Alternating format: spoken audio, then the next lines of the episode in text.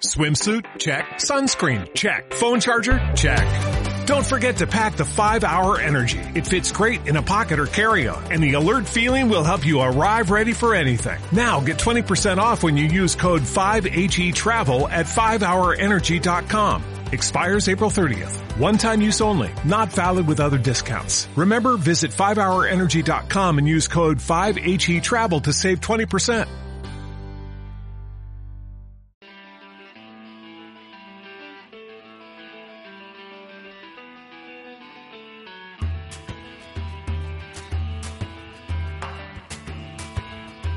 Piedra de toque con Iñaki Macazaga.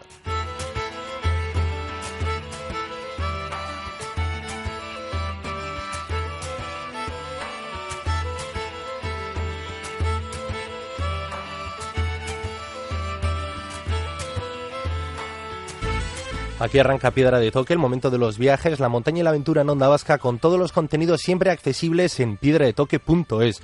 Hoy viajamos con dos proyectos, dos viajes con una fuerte carga social. La periodista Itziar Pequeño y el cooperante John Ezquerra nos llevarán hasta Haití seis años después de aquel terrorífico terremoto que cegó la vida de 200.000 personas y hundió todavía más la frágil economía del país más pobre de América. Ahora, tras un viaje de un mes, se editan el libro Cuando las vidas tiemblan, con el testimonio directo de un país que lucha con fuerza por salir de la pobreza.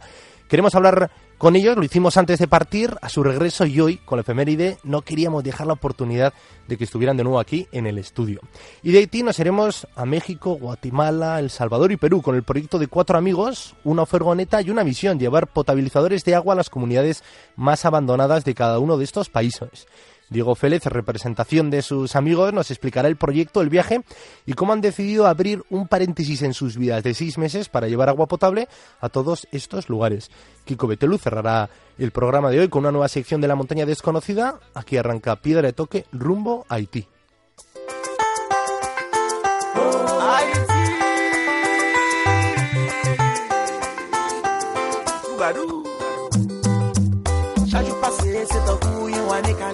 Ti souveni ki nan kem mi fem ba fin feb Nan telefon nou pale mi sa pase kokiye ou embrase ou pou nou karese kem teme tou le swa si telman mwen feb Pi retounen sou nan mwen son papillon ti son zel ki pasa vole Nou son machine son moteur ki pasa oule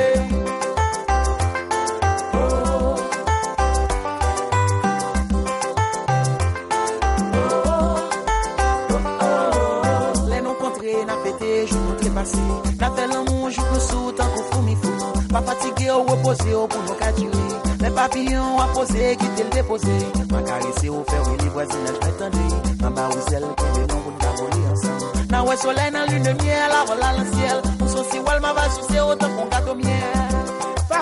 de Un 12 de enero de 2010 la Tierra tembló en Haití. Fueron 38 segundos, pero provocó la muerte de 200.000 personas. Seis años después, 60.000 personas todavía viven en campos provisionales, su economía sigue casi hundida y la dependencia con ayuda exterior se ha agravado. La periodista Itziar Pequeño y el cooperante John Ezquerra acaban de recorrer el país para editar un libro con el testimonio directo de sus habitantes bajo el título Cuando las vidas tiemblan. Ya nos lo presentaron antes de partir, también les recibimos aquí en Piedra de Toque cuando regresaron. Y hoy queremos hablar con ellos del tiempo que ha pasado de aquel viaje, de esos seis años y sobre todo de ese rostro, del rostro de personas que ellos tienen en mente. Egunon, Itziar, John. Egunon. Bueno, eh, se han cumplido seis años, la efeméride casi es una excusa, lo que nosotros queremos hacer aquí en Piedra de Toque es hablar de viajes, de viajes sociales y del proyecto que os ha llevado a ir todos juntos, ¿no? Estáis vosotros dos, sois más, tenemos a Xavier Bañuelos por ahí filmando una película, no ha podido estar aquí, si no seguro que hubiese estado aquí encantado. Eh, cuando las vidas tiemblan, ¿qué tal va el proyecto? ¿Cómo van esos testimonios? Bueno, pues hay que recordar que efectivamente el proyecto se compone de cuatro personas y que también está Miguel por ahí, que anda trabajando justamente hoy. Y bueno, el proyecto la verdad es que avanza súper bien, estamos muy contentos porque, bueno, ya se preveía, ¿no? Que íbamos a tener mucho seguimiento en Facebook y, que había mucha red en torno al proyecto antes justo de nuestra marcha, eh, a finales de septiembre. Y lo cierto es que la gente nos sigue arropando y también los medios, también gente como vosotros, pues seguís apoyando, ¿no? De alguna manera dando voz a, todo esto que estamos haciendo. Y ahora estamos en el trabajo intenso de, editar ese libro, como tú bien comentabas, eh, seleccionar los testimonios, eh, digamos, eh, las fotografías y rescatar ¿no? todo aquellas, aquello que, que, vivimos, aquellas experiencias y poder plasmarlo pues, en ese libro. Y estamos con muchísima ilusión, la verdad es que sí. Bueno, ¿y qué tiene Haití? Es un país pequeño, es un país pues pobre desde origen, casi, ¿no? Cuando hasta desde donde consiguió la independencia, pero sin embargo, en vuestro caso, eh, más de cuatro viajes cada uno de vosotros desde el 2007, son muchos años, ¿no? En contacto con un país eh, que os ha aportado para incluso involucrar luego otras dos personas y conseguir dar vida a este libro en el que habéis involucrado muchas otras personas a través del crowdfunding que desde antes ya compraron el libro para que pudieseis viajar. John, ¿qué tiene este país? Bueno, como dices bien, hemos viajado muchas veces. Para mí esta ha sido la quinta vez, para Ichiar eh, la cuarta, Xavi es la primera vez que, viajó y, para Miguel Ángel, otro miembro del proyecto, no sé si es la novena o es, o es la décima. Eh, todo esto empezó en el año 2003, cuando Miguel Ángel viajó por primera vez a, a Arregui. Y ahí es en Arregui, en, cerca de Yagmel, donde las ONGs Lambilla Reguialde, que son las que cooperan con nosotros en el proyecto y de, las que somos miembros, eh, han desarrollado su labor. Eh, ¿Por qué decidimos hacer, hacer este proyecto? Pues porque veíamos que, al final sí teníamos conocimiento del país, poco a poco vas aprendiendo, son ONGs voluntarias, nosotros somos voluntarios, y te vas dando cuenta, vas conociendo un poco más la realidad del país. Eh, y llega un momento en el que, bueno, deseamos hacer un proyecto así, eh, ampliar las miras, recorrer el país y todo aquello que a nosotros, eh, bueno, Haití nos ha aportado, en cierta manera, trasladarlo al público, ¿no? Dar un poco voz a, a la gente que nos hemos ido encontrando en el camino durante todos estos años y en este viaje y poder, eh, pues precisamente eso, expresar lo que ellos piensan directamente desde sus voces. Y para eso os habéis aliado con gente como Itziar, ¿no? Periodista especializada en temas sociales. Y ya imagino que en tu caso, parecido. 2003 fue Miguel, luego os fuisteis uniendo vosotros. ¿Qué tal? ¿Ha evolucionado mucho el país de ese primer viaje tuyo a este último? Sí, a ver, la verdad es que mi primer viaje fue en 2007. Yo era una pipiola porque tenía 21 añitos y pues decidí coger la mochila y plantarme en, en Haití, ¿no? En Arregui, como decía John. Y bueno, a nivel personal me cambió la mirada eh, completamente este viaje y sí, claro, evidentemente que el país ha cambiado mucho. En muchos aspectos ha mejorado y en muchos aspectos ha empeorado pues porque el 2007 fue previo al terremoto, pero ya se sentía, ¿no? Eh, desde esa comunidad rural en la que estábamos, se sentían muchas de las preocupaciones de la gente y muchos daños estructurales previos al terremoto, ¿no? Y que a día de hoy pues persisten en temas económicos, en temas sociales, en inestabilidad política. Y es un poco la denuncia que también hacemos nosotros, que al final se habla mucho del impacto que tuvo el terremoto, pero el terremoto tuvo ese impacto no por unas placas tectónicas o no por unas fallas, porque la, vamos, la magnitud del terremoto no fue tanto como para, para... El problema principal era la estructura del país, ¿no? Y uno de los problemas principales, además, pues por ejemplo, fue el caso de la vivienda tuvo tanto impacto en parte pues porque la vivienda en Puerto Príncipe era muy cara y lo sigue siendo y porque mucha gente no tenía recursos y la gente que emigraba gran parte de, zonas rurales pues se veía obligada a colocar sus cuatro maderas, su cemento de, mala calidad y, muchas casas se vieron destruidas y mucha gente pues eh, fue desplazada, ¿no? Y como tú bien decías, el dato está ahí y son 60.000 personas las que todavía viven en esos eh, campamentos de desplazados. Entonces, bueno, yo creo que Haití está en un momento un poco inestable, pero es que esa inestabilidad ha sido su sino desde, desde hace muchas décadas. Entonces está en un momento distinto, no se puede decir que igual al anterior terremoto, pero bueno, hay, hay pasitos, hay cositas que se están haciendo. Hablas de que cosas han mejorado, otras han empeorado. Con motivo del terremoto, más de 5.000, 6.000 ONGs llegaron al país a realizar proyectos. John, ¿cuál es el balance de todos esos proyectos? Porque el país sigue, ¿no? Teniendo algunas, o sigue teniendo las mismas carencias sobre las que mm, golpeó el terremoto, sacó en evidencia y, y segó vidas y golpeó con tanta dureza. Sí, efectivamente el terremoto lo que hizo es al final sacar todas esas deficiencias estructurales que Haití ya tenía. Eh, es verdad que hubo mucha presencia de ONGs, como dices eso, según las fuentes 5.000, 6.000, hay incluso quien dice que hasta 10.000, pero el problema es eh, muchas veces la organización de toda esa cooperación, ¿no? Eh, y hasta qué punto eh, las, las, no solo las personas, sino las propias organizaciones, las propias entidades eh, haitianas que existen en muchos ámbitos que le afectan y en, muchos aspectos no fueron eh, del todo tenidas en cuenta. ¿no? Las personas con las que hemos hablado, en este caso podemos hacer referencia a un jesuita también conocido aquí en, el País Vasco porque lo ha visitado, que se llama François Caguas, que está al frente del CERFAS, que establecía un poco la diferencia entre, entre la ayuda, ¿no? Hay una ayuda que es pública y una ayuda que es privada. Podríamos decir la ayuda privada, eh, todo ese dinero que las personas eh, desde aquí eh, de manera ampliamente solidaria dieron y que realmente, bueno, ha tenido su incidencia y podemos decir que, por ejemplo, en el año 2011 que viajé yo, también en el 2010, había una diferencia, porque se tiene que notar tanta cantidad de recursos, eh, pero el problema es esa falta, en cierta manera, de organización ¿no? Y, ¿no? y de tener en cuenta las, a las entidades haitianas. Y por otro lado tenemos la ayuda pública, que es la ayuda dada por los estados, por sus agencias eh, de cooperación, que es la que era más fuerte y la que realmente tiene el poder de cambiar las, las cosas desde la base. Y esa es la ayuda que hoy no ha llegado, que en, con los porcentajes en los que ha llegado en, muchos momentos eh, ha sido una ayuda de ida y vuelta o una ayuda que se ha destinado para unos usos que precisamente siguen favoreciendo esos intereses de, de, clases dominantes o de países extranjeros en vez de atender a las necesidades que la, que la gente está demandando. Y con este proyecto, sobre todo lo que he visto ha sido entrevistaros con gente y tener un acceso directo a la población, empezando ¿no? por intelectuales, gente de la universidad, agentes activos, acabar con el mundo rural y la presencia de las mujeres de una forma transversal. ¿Qué dicen los profesores? Pudisteis estar con uno de ellos, ¿no? Con Frank Seguí. Os hablaba de esto, de la cooperación. ¿Qué dice el movimiento intelectual, la gente que ha estado antes, después y sigue estando en las universidades intentando estirar este país y que saque pecho y que por fin camine solo? Bueno, que yo creo que la gran mayoría de la gente eh, haitiana, intelectuales y demás, y, bueno, gente leída, ¿no? Tiene un posicionamiento muy crítico, muy crítico respecto a la cooperación y yo creo que la piedra angular de todo su, de, todo lo que ellos dicen tiene que ver con la soberanía del país. Ellos están reclamando y demandando y organizándose para que Haití sea un pueblo soberano, ¿no? Y que la o sea, que la propia población pueda decidir por sí misma.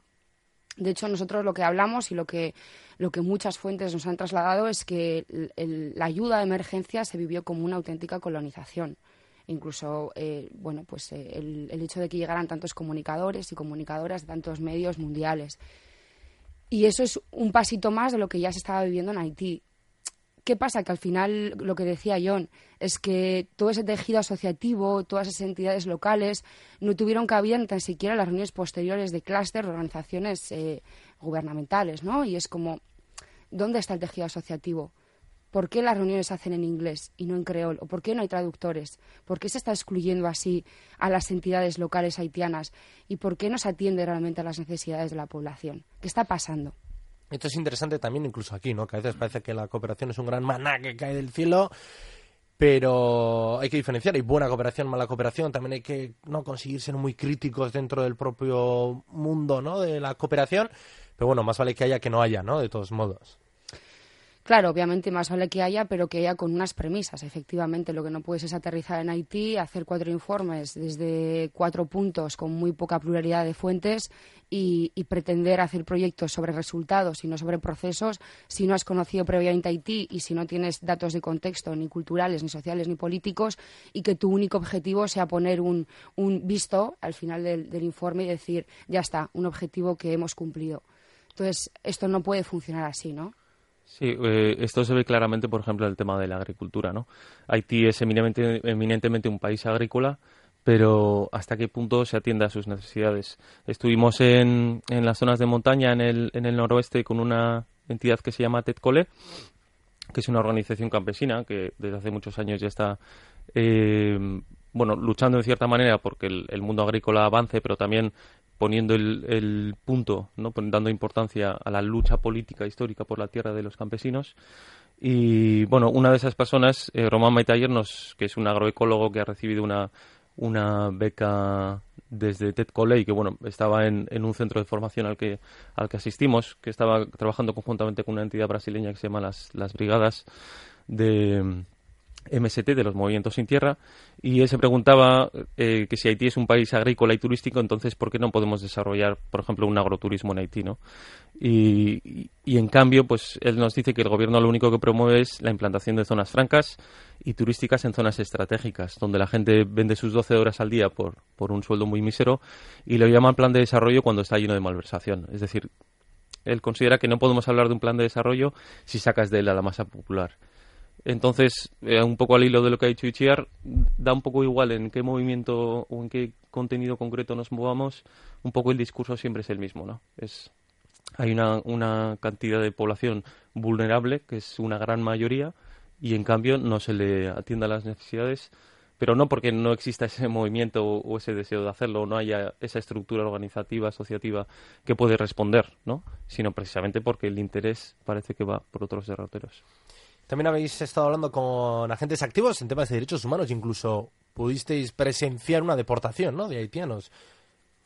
Sí, cierto, cierto. Yo creo que esa fue una de las experiencias más eh, duras de, todo el viaje, porque al final es cierto que pasamos primeramente por Dominicana para ver toda esta cuestión de las migraciones, ¿no? Y lo que se está haciendo pues es una barra basada, porque los testimonios lo que nos contaban es que les cogían en plena calle, ¿De dónde? ¿De qué calles? Eh, no, eh, Dajabón principalmente, que está justo en la frontera, en el norte, entre, o sea, es parte dominicana, pero la frontera cruza con, con Guanamit, ¿no? Entonces están del lado dominicano mucha gente haitiana que va cruzando.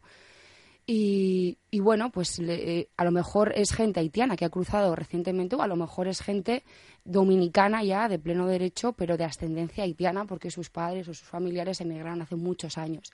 Y entonces aquí es un coladero, o sea, no hay filtrados. Si tienes eh, rasgos haitianos o eres muy, muy negro o muy negra, pues automáticamente o casi automáticamente sabes que tienes muchas papeletas para ser deportado. Y entonces eso era un poco lo que nos contaban pues, las personas y la verdad es que fue un auténtico drama porque pues eso, ves, eh, incluso veíamos ¿no? un matrimonio con su hija muy pequeñita que estaba enferma, que les habían pillado en plena calle, que les habían dicho, no, si tenemos eh, documentación, pero déjanos que vayamos a, casa por ella y te enseñamos y tal. Y bueno, pues efectivamente la policía les da igual, simplemente tienen que cumplir ciertas órdenes de un número de deportados semanales y digamos es una especie de limpieza, ¿no? También. Y eh, más testimonios que habéis recogido y más testimonios que van a dar vida cuando la vida tiembla en este libro que va a recoger ese mes en el que viajasteis a lo largo del país, pero que sobre todo hace justicia a esos pues casi no no sé cuántos años lleváis en contacto desde el 2003 que realizó el primer viaje no un miembro de vuestro equipo hasta hoy y todos los viajes que han seguido y proyectos. También la presencia de las mujeres no COFEDE las organizaciones de mujeres que también quieren aportar eh, su grano de arena en el desarrollo del país. Sí, ahí estuvimos con, con COFEDES, que es el Colectivo de Mujeres para el Desarrollo Económico y Social. Esta es una entidad eh, que nace en el año 2004 y básicamente, como nos decía su presidenta María Olet, eh, que nace para atender a los problemas de inseguridad, maltrato, incluso violaciones y, y, sobre todo el tema de inseguridad económica dentro de la familia, ¿no? Ella lo que decía es que se juntaron porque realmente son mujeres y conocen las necesidades de las mujeres. Eh, es una entidad que trabaja en Puerto Príncipe, pero que también trabaja en los extrarradios, y que en el año del terremoto ya nos comentaban que en el, que en el 2010 trabajaron en, en 17 campamentos. Y por otro lado, otro de las, de las miembros de, de COFEDES, eh, Marcelín, nos, nos contaba que precisamente tras el terremoto hubo un, gran aumento de la violencia. ¿no? ¿Cuál es el problema principal eh, que ellas detectan? Bueno, aparte de, este sistema patriarcal que, que lo engulle todo, pues es principalmente la falta de autonomía, que al final trae a, más violencia y a más eh, problemas, ¿no? Pero bueno, de aquello nos quedamos y de aquella reunión en la que estuvimos eh, nosotros cuatro con, con aquellas eh, cinco o seis mujeres nos quedamos precisamente con esa con esa fuerza es decir lo que hay que lo que queremos destacar no es solo eh, que las cosas están mal sino que realmente hemos conocido muchas personas intelectuales gente de la calle entidades en este caso de mujeres o de campesinos o de otros ámbitos que realmente eh, tienen esa fuerza tienen esa capacidad y y lo que les, les, les da y, y les visibiliza su, su dignidad, ¿no? Pues sí, puntos de luz. También es interesante terminar así estos viajes sonoros y las entrevistas. Has citado el agroturismo. Eh, hace frontera con la República Dominicana y está en el imaginario de todo el mundo, ¿no? Eh, Caribe, turismo. ¿Qué le pasa a Haití? ¿Puede llegar a ver ese turismo? ¿Es un lugar atractivo también para un mochilero, alguien que quiere ir a recorrerlo en bicicleta o caminando y tener una experiencia diferente y contacto con gente con mucho, mucho que decir? Bueno, sí, efectivamente Haití se está viendo al turismo cada vez más y creemos que es algo muy interesante, ¿no? Porque efectivamente es un lugar paradisíaco y, y por sus playas, por sus paisajes, por sus montañas y bueno, la gente es estupenda y maravillosa. Nuestro, nuestra experiencia es que hay muchísima seguridad y, o al menos no la hemos percibido, ¿no? No hemos percibido inseguridad. Entonces, claro, efectivamente hay que animar a la gente a que coja la mochila y a que, y que haga, se haga un viaje de este tipo. Evidentemente no es a un resort, o, o al menos yo no creo que sería así, porque no sé si se descubren muchas cosas y tampoco sé si realmente en Haití todavía hay esos espacios abiertos a la gente, ¿no? Hay enclaves como muy turísticos, pero muy alejados merece la pena eso, cogerse la mochila y, darse una vuelta. Pues sí, efectivamente, yo creo que, que ¿por qué no, no? Haití puede ser un, destino turístico, claro, con algunas precauciones y entendiendo que el idioma a lo mejor puede ser un, un problema, pero como tantos otros sitios, o sea, tampoco hay, no sería demasiado. Idioma que habla sin problema, ¿no? El criol, John. Sí, sí, la verdad sí, este viaje me ha valido para hablarlo bastante más. Al final he estado allí eh, previamente había estado cuatro veces, pero una de ellas en el 2010 estuve tres meses y medio. Y como, bueno, siempre vamos al mismo sitio, a Regui, la gente nos conoce, pues, pues al final es, estás casi obligado a, a comunicarte. Y bueno, pues este viaje era necesario. Eh, necesitamos para sacar toda esta información y hablar con tanta gente. Se han hecho en total 90 entrevistas a 90 personas diferentes. Pues hacía falta tener esa, esa, esa habilidad y bueno, pues nos la hemos trabajado y sí, y aquí estamos. Muy bien, pues eh, echar pequeño John Ezquerra, es que ricasco por guiarnos de nuevo por Haití, por hacer este pequeño homenaje a la población, al país. Seis años después de aquel terremoto tan duro, fueron 38 segundos, pero 200.000 vidas segadas. Y nos apuntamos a Haití cuando las vidas tiemblan y sobre todo vuestra página en Facebook, donde vais subiendo todo lo que vais publicando en medios y nos vais poniendo los dientes largos con esas imágenes que después dan vida al libro cuando las vidas tiemblan. Es que ricasco. Es que ricasco, bye. Es que ricasco, soy bye.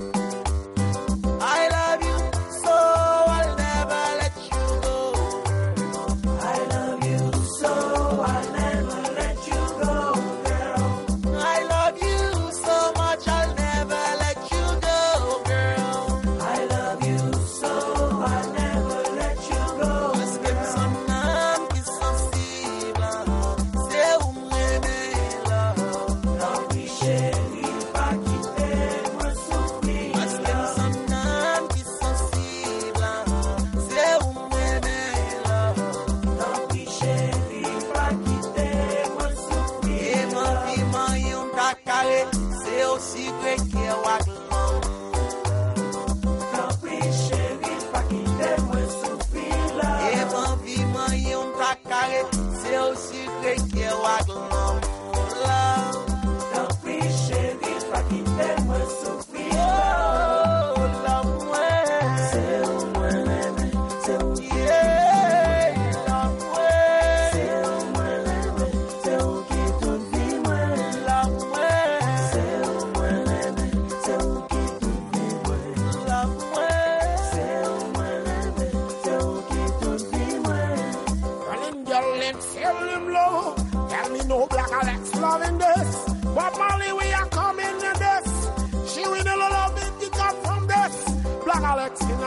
E do tell me no nou blak a lef fay a sa Mwen me tout ne kap, ki li If you wanna call me, call. Me If you wanna come, call me. Love me, love me, love me. Love me, love me, love me. Come to me no baby girl. If you nou man blak a lef, I got respect. If you want sing, sing Tell one son, son, son, son Do a game, son, son, son Mwen kwe we keman Pouti mwen men mwen apil Eleman plado wot sa pozisyon Jenerasyon nou yon te komande Jenerasyon nou yon vini avanse Kem pa sote yon kon an peyi